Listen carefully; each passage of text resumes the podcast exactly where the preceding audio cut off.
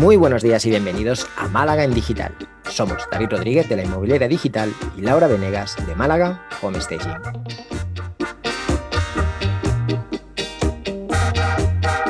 Bienvenidos y bienvenidas al episodio número 34, en el que vamos a hablar sobre expertos. ¿Estamos en la era de los expertos? Lau, ¿tú qué crees? Pues yo creo que estamos en una era donde se le da mucha, mucha importancia a esto de ser expertos, a convertirnos en expertos, que para mí sí que tiene esa importancia, ¿no? Uno cuando está en un área de trabajo, quiere crecer en su emprendimiento, tanto a nivel personal como profesional, pues tiene que especializarse y volverse un experto en un tema, pero también es cierto que eh, se está volviendo un poco trillado y hay muchos gurús, voy a decir, o mucha gente eh, vendiéndonos que podemos convertirnos en expertos fácilmente, ¿no? A mí que me gusta leer, por ejemplo, de, pues leerte ocho libros de homestaging y ya puedes ser un experto en homestaging. Y yo creo que la práctica es el maestro y que seguramente se necesita un poco más de tiempo y no solo de conocimiento eh, para convertirnos en expertos. No sé si tú estarás de acuerdo conmigo. Totalmente. De hecho, eh, claro, para mí un experto al final tiene que combinar las dos cosas, ¿no? Tiene que combinar la parte del conocimiento, lo cual requiere, pues eso, el estudio, ¿no? Y para eso tenemos hoy en día, pues a nuestro alcance infinidad de cursos, plataformas, coach, eh, mentores, en fin, todo mucho más accesible de lo que ha sido nunca. Internet. Eh, creo que fue Elon Musk hace no demasiado que le hicieron una entrevista, ¿no? Y dijo que hoy en día cualquier conocimiento está, eh, es accesible, se puede aprender prácticamente cualquier cosa gratis o a un coste muy, muy bajo. ¿no? Otra cosa es que después nosotros prefiramos pues, comprar un curso porque la información está más ordenada, más estructurada y la persona que da ese curso pues, nos parezca alguien pues, confiable, ¿no? alguien que de verdad eh, domina, domina la materia. Dicho esto, una vez tenemos la parte teórica, eh, nos hace falta la práctica. Es decir, el, curso nos puede fijar unas bases, pero después, cuando nos enfrentemos a la realidad, cuando bajemos al barro, cuando, cuando estemos allí eh, poniendo en práctica todo lo que nos han enseñado, es cuando realmente vamos a empezar ese camino hacia, eh, pues, eh, al menos dominar ¿no? esa, esa materia, ese trabajo, esa habilidad nueva que estamos adquiriendo. A mí me parece que toda esta última época que hemos vivido, eh, hablo de época, pero que es un año y medio más o menos, eh, toda esta pandemia que hemos vivido, ha forzado mucho, ha empujado mucho esa necesidad de reinventarse, ¿vale? Y aquí yo creo que hay un, punto crítico, hablando sobre todo de expertos, y es que creo que se ha generado la falsa sensación de que nos podemos reinventar y de que podemos eh, de golpe dejar de ser lo que llevamos siendo durante 10 años y empezar a ser otra cosa eh, a un nivel suficiente eh, como para denominarnos expertos o especialistas o, dar esa sensación de que dominamos la materia en un año.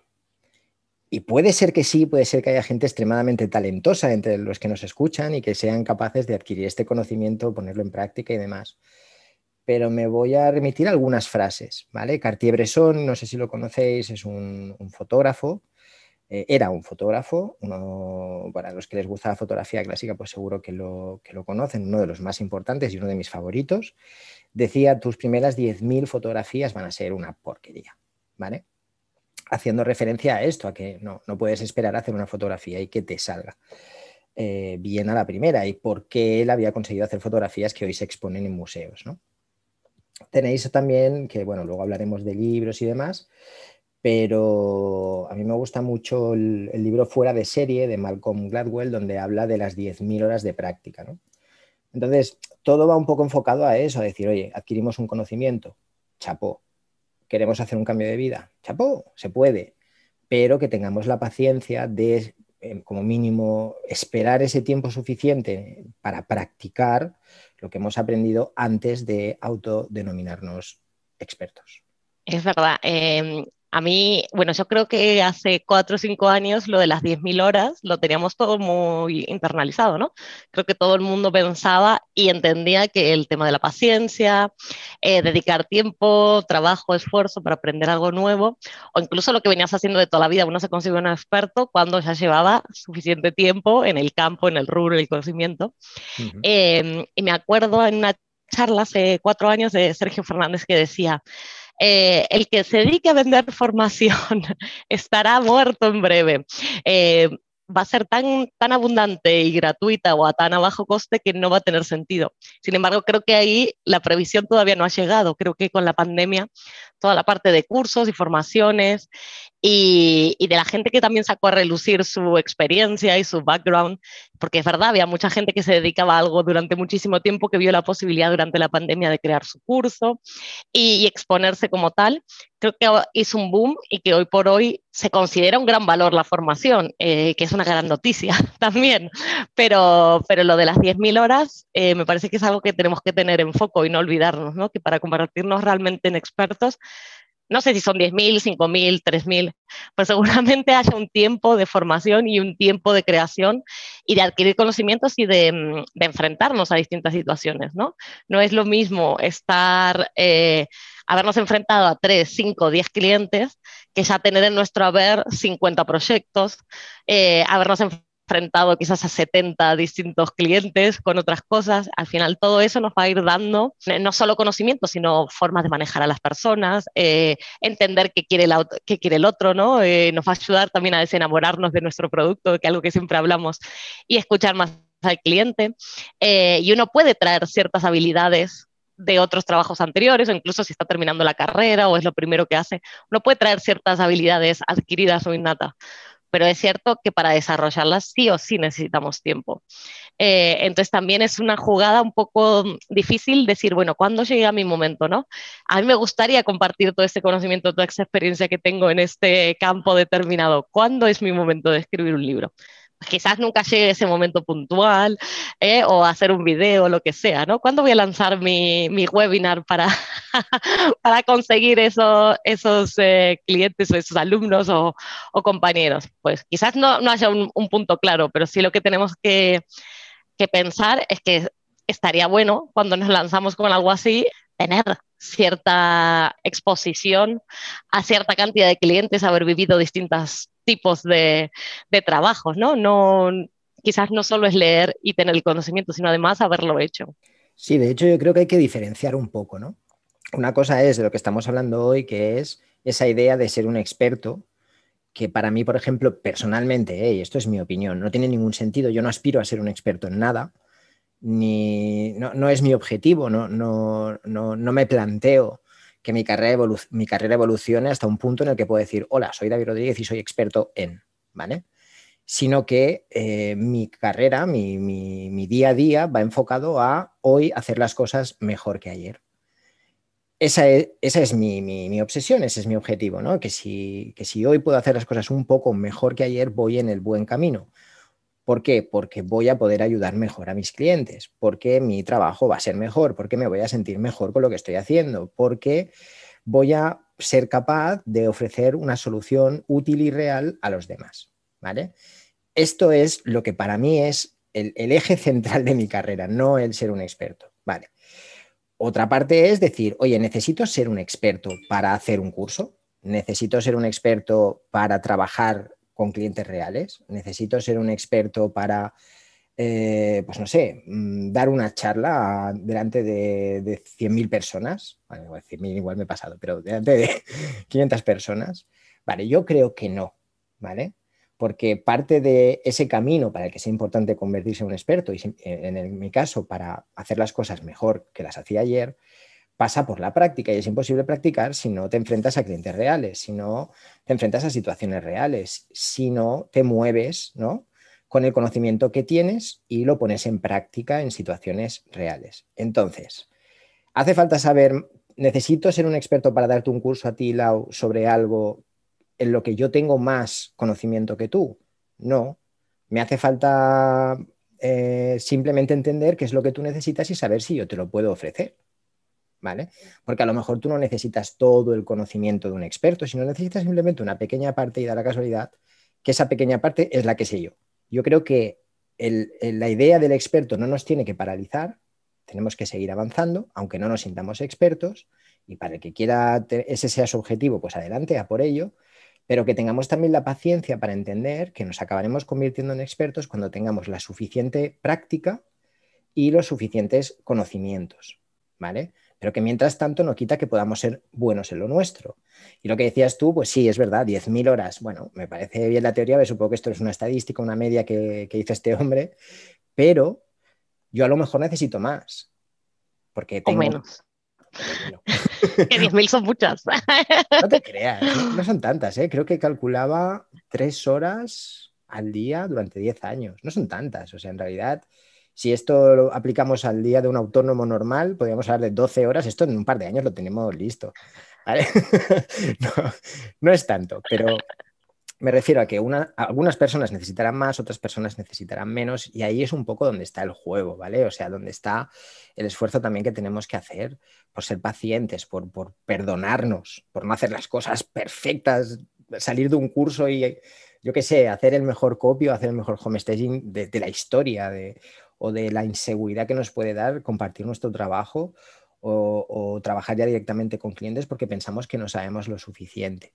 ¿vale? O sea, son dos cosas distintas. Expertos, bueno, mira, eh, si quieres comprar la idea del experto, perfecto. A mí no me hace falta, paso totalmente de eso, no, va en mi, no, no lo quiero en mi vida, pero sí que quiero evolucionar y sí que quiero mejorar.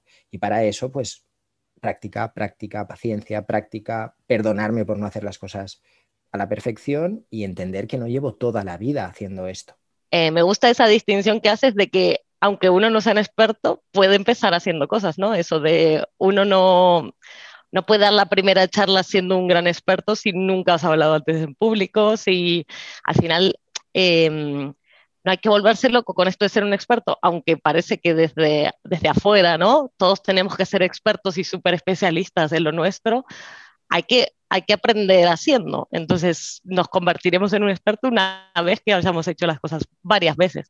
Eh, bueno, entre ellas eso, hablar lo que sea, dar una charla, dar un curso, dar todo, siempre y cuando también seamos muy conscientes de, de, de, nuestras limitaciones, ¿no? No sé si el día de mañana eh, literalmente mañana, me invitan a dar una gran charla de, de homestaging ante 10.000 homestagers, pues no sé si, o sea, como reto parece súper interesante, pero también hay que ser consciente de que, quizás no he llegado todavía ahí, aunque eh, pueda hablar mucho y tal. Depende, hay que ver cómo uno se posiciona. Ahí te tengo que interrumpir porque depende de tu público. Quizá una persona que lleva eh, dos años en el sector en cualquiera, en el tuyo, en el mío, lo que sea, em, es mucho más accesible y conecta mucho mejor con personas que acaban de empezar y que necesitan información sobre esos primeros pasos y una persona que tiene mucha más experiencia puede ayudar a profesionales que llevan más tiempo y quieren pues todavía mejorar mucho más, ¿no? Como pasar de nivel. Entonces, no creo que sea tanto el hecho en sí, si es una charla, si es una conferencia, si hablas para mil personas, para diez mil o para 200. Es simplemente entender a quién tú puedes ayudar con lo que sabes y seguro que por poco que sepas, sabes más que mucha más gente a la que seguro le puedes ayudar. No sé si me he explicado bien, Lau, me he hecho un poco, pero bueno. No te has explicado bien y de hecho yo iba a eso también, ¿no? Que uno cuando va a preparar algo para posicionarse como experto tiene que claramente saber a quién le va a hablar. Y porque no, no es lo mismo eso, ir a hablarle a otros colegas súper expertos que alguien que recién empieza o eh, de hecho alguien que por ahí está, como me pasó a mí, como yo conocí el homestager, que estaba, el homestaging, que estaba en, una, en un congreso inmobiliario y que viene una persona a contarnos qué es. Entonces, ese público es completamente diferente. Entonces, ahí sí que tú puedes ir a hablar de algo porque es gente que está en el, en el sector que le va a dar un valor agregado a, a lo que íbamos a aprender en ese momento, que era cómo invertir en inmuebles. Y, y es otra perspectiva diferente. Entonces, hay que saber muy bien a quién vamos a hablar y cómo posicionarnos dentro de, de, eso. Tanto si vamos a sacar un curso, vamos a dar una charla, vamos a escribir un libro, ¿no? Es a quién va dirigido y a quién le va a servir. Eh, ¿Y qué piensas tú de eso? De realmente la importancia que se le da a los medios. Esto es un poco como otros clichés de los que hemos hablado ya. Redes sociales, de que tenemos que ser excelentes todo el tiempo. Y al final siempre lo intentamos medir, o por lo menos desde el podcast lo intentamos medir como crecimiento personal nosotros. Pero, em, ¿qué piensas de eso, de que te reconozcan como un experto? ¿no? Tú dices, yo no me siento experto, yo necesitaría 15.000 horas o X años, cuando no es cierto, porque si hay gente que te contacta, ¿no? Tú al final tienes tu grupo de seguidores, gente que, que si tiene alguna duda te contacta, eso te posiciona un poco como un experto. ¿Tú crees que esto es algo fundamental hoy en día o que va a ser otra de las modas pasajeras que caerá en el desuso y que luego no significará nada como atención personalizada, por ejemplo? Es una buena pregunta. no sé hacia dónde va a evolucionar toda esta vorágine del, branding, de la marca personal, de generar autoridad, porque claro, al final, si todos estamos haciendo eso, llegará un momento en el que, imagino, pues como todo, ¿no? Se creará esta burbuja de autoridad donde todo el mundo tiene autoridad, todo el mundo tiene... y ahí volvemos otra vez a, a, no saber separar un poco la paja del grano, ¿no? Yo creo que, creo que hay que ser honesto. Sí que es verdad que yo, hablo mucho de autoridad y hablo mucho, por ejemplo, de autoridad en Internet, porque autoridad en Internet, pues al final es algo que se puede conseguir y que te ayuda a diferenciarte pues, a través del posicionamiento, a través de valoraciones, reseñas, a través de pues, aparecer en medios. Pero, por ejemplo, en ese campo, las nuevas generaciones eh, ya son conscientes de que, por ejemplo, cuando sale un artículo en prensa que habla de una empresa y habla bien de ella, probablemente sea un artículo patrocinado, por lo tanto pierde absolutamente toda esa carga de autoridad que a lo mejor ese mismo artículo tenía hace dos o tres años, ¿no? que, tú veías la noticia sobre una empresa en un medio conocido y decías, ostras, si sale en este periódico, pues tiene que ser que esta empresa es importante, ¿no? que este proyecto es bueno. Pues bueno, las nuevas generaciones que han nacido con esto ya ya lo saben diferenciar y ven que ahí hay pasta de por medio y que, bueno, pues salen ahí porque han pagado y ya está. A nosotros todavía nos cuesta un poco más eh, verlo, o a algunos de nosotros nos cuesta un poco más verlo. Entonces, la autoridad, como todo, según cómo se haga, si es muy manipulada, si es muy forzada, pues cada vez tendrá menos efecto en nosotros, ¿no?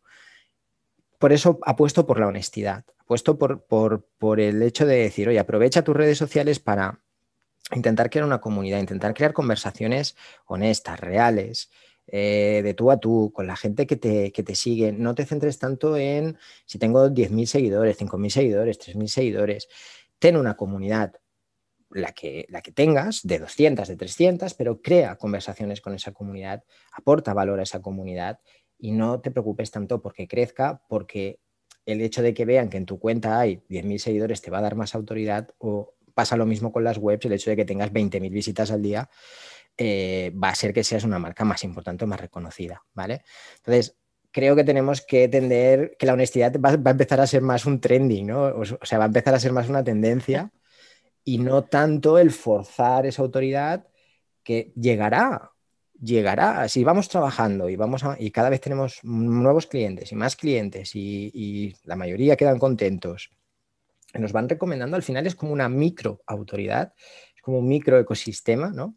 Donde hay muchas personas, muchos profesionales que tienen una autoridad enorme y que nadie sabe quiénes son y que nadie los ha visto nunca en una red social y que nadie ha visto nada, pero que cuando alguien necesita un producto muy exclusivo, saben que esa persona es la que lo tiene que hacer, porque se ha creado esa microautoridad, ¿no? Y es un nombre que la gente conoce, aunque no sea público, aunque no tenga una cuenta de Instagram con 50.000 seguidores.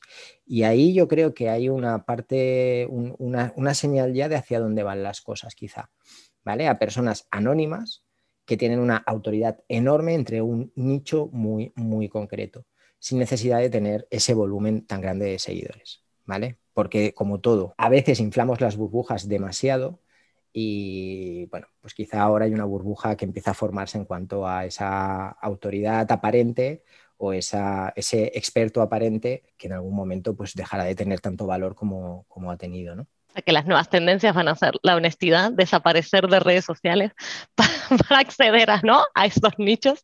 Eh, bueno, yo creo que la generosidad también, porque al final, eh, lo que tú decías, hablar, con, dar conocimiento, hablar con tu comunidad dedicarle tiempo a esa gente a la que uno le quiere servir, pues también eh, implica generar una relación ida y vuelta, ¿no? Y eso al final es lo que hace que confíen en ti eh, y dar información o de valor o interesante por lo menos para eso, porque también puede ser simplemente entretenimiento dependiendo de cuál es el público de cada uno. Es lo que, lo que al final hace que la gente se enganche o no se enganche, te siga o no te siga y te crea o no te crea. Pero sí, ser honesto y ser ser lo más transparente posible posiblemente sea la, manera más fácil de reconocer y mantenerte, porque es muy difícil ser una persona que uno no es constantemente y, y querer cubrir deficiencias en cuanto a eso, a falta de experiencia o a falta de, eh, de conocimiento, lo que sea, cuando uno es completamente abierto en el momento en el que está y lo que está haciendo. Bueno, para nosotros es que es muy fácil, ¿no? Los homestagers, en qué proyectos estamos trabajando, qué hemos hecho, qué no hemos hecho, es muy transparente también, se ve enseguida cuánto hemos recorrido. Y eso te ayuda a generar tu comunidad y a, estar rodeado al final de, de, gente que sí se interesa por lo que uno hace y lo que uno tiene para dar. Y te pueden ver crecer y mejorar y es aún mejor todavía, ¿no? Totalmente. Muy bien, David, si te parece, vamos cerrando y nos cuentas qué libros nos vas a recomendar hoy para hablar de expertos. Venga, pues ya lo mencioné, lo mencioné antes, pero bueno, el, libro en sí, que, creo que no, es un libro tampoco muy fácil porque trata mucha estadística y bueno, se puede hacer un poco duro, pero bueno, con que os leáis el 50-60% del libro ya os podéis dar por, por, satisfechos. El libro se llama Fuera de serie, es, es de Malcolm Gladwell. Y bueno, utiliza historias de personas que todos conocemos, de nombres que todos conocemos, para intentar representar o mostrar cómo es que han llegado ahí, cómo es que han llegado a ese punto tan alto en sus carreras, cómo es que se han convertido en personas tan influyentes y tan exitosas. Y realmente mm, parte de ese éxito eh, está muy, muy relacionado con esa práctica de su conocimiento teórico, ¿vale? Eh, habla de varios valores, habla de la suerte, del contexto en el que estás, ¿vale? Como una parte de ese éxito, Habla también del talento que puede tener esa persona innato sobre determinada materia, que le permite pues quizá aprender antes o le permite quizá no necesitar tanta práctica, pero luego habla de todas las horas, todo el tiempo invertido en practicar, mejorar, practicar, mejorar, equivocarse, superarlo, seguir y, ese trabajo diario que es lo que más o menos todos esos, todas esas personas tienen en común. ¿Y tú, Lau? yo traje La era de los expertos de Raymond Sansó, que habla un poco de eso, que en este momento de la era de la información, cómo posicionarte y cómo convertirte realmente en un experto. Y bueno, se mete en este, en este tema de lleno y, y realmente de ver queremos ser expertos o no y el que lo quiera, pues es una, vamos, tiene una herramienta básica interesantes de cómo posicionarte como tal, ¿no? Eh, así que está muy bien. ¿Y nos traes alguna herramienta esta semana o, vas a hacer pasapalabra? Voy a hacer pasapalabra porque la verdad para esto lo que se me ocurre es eso, es paciencia y, persistencia. Creo que es la herramienta que mejor funciona en esto, ¿vale? Y que creo que ya es bastante importante tenerla y, trabajarla, ¿no? Ser paciente para darnos tiempo a nosotros mismos incluso, eh, ser pacientes con nosotros antes que nada y luego esa persistencia de cada día, cada día, cada día, echarle ese ratito para ir mejorando lo que hacemos. Tú, Lau, has traído alguna cosilla, ¿no? Eh, yo sí, yo traje el DAFO, que es una herramienta que me encanta y que creo que si uno no conoce em, sus fortalezas y quizás sus debilidades, pues muy difícilmente se puede convertir en un experto. Y también es muy importante ser consciente de nuestras fortalezas para saber qué exprimir, ¿no? Eh, a veces queremos eso. Me encantaría a mí tocar el piano divinamente, pero al no ser un talento innato, posiblemente necesite unas 20.000 o 30.000 horas. Pero si hay otra cosa que se me da bien, como por ejemplo hablar contigo, pues quizás con menos tiempo eh, tenga mejores resultados. Entonces, bueno, conocernos un poco y, saber nuestras debilidades, fortalezas nos puede ayudar también a elegir en qué nos podemos convertir en expertos o en qué nos queremos convertir en expertos. Totalmente, muy importante. Bueno, muchas gracias David y muchas gracias a todos por acompañarnos en nuestras conversaciones de cada lunes. Si te ha gustado el podcast, nos puedes dejar tus comentarios y likes en iBox y también seguirnos en iTunes, Spotify o bien enviarnos tus sugerencias vía email a malagendigital.com. Buena semana. Que tengáis una gran semana, familia.